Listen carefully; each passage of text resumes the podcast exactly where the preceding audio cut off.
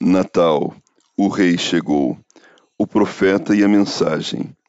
Discorrendo por todos os profetas, expunha-lhes o que a seu respeito constava em todas as Escrituras. Lucas capítulo 24, verso 27. Jesus exerceu tríplice ofício: profeta, sacerdote e rei. Os profetas eram um símbolo dele e apontavam para ele. Os profetas anunciaram a sua vinda, a sua morte, a sua ressurreição e a sua segunda vinda. Os profetas apontaram para a sua humilhação e exaltação. Moisés e os profetas anunciaram a Jesus. Todas as Escrituras tratam a respeito de Jesus. Ele é o centro da eternidade, da história, da igreja e do céu.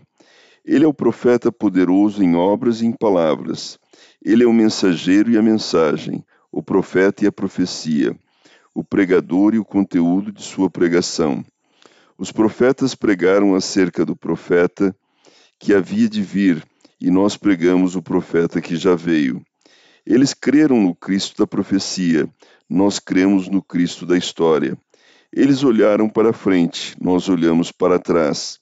Jesus falou de si mesmo aos dois caminhantes na estrada de Emaús, recorrendo às Escrituras para deixar claro que sua vinda ao mundo não era um acontecimento casual. Sua morte não foi um acidente, nem sua ressurreição uma surpresa.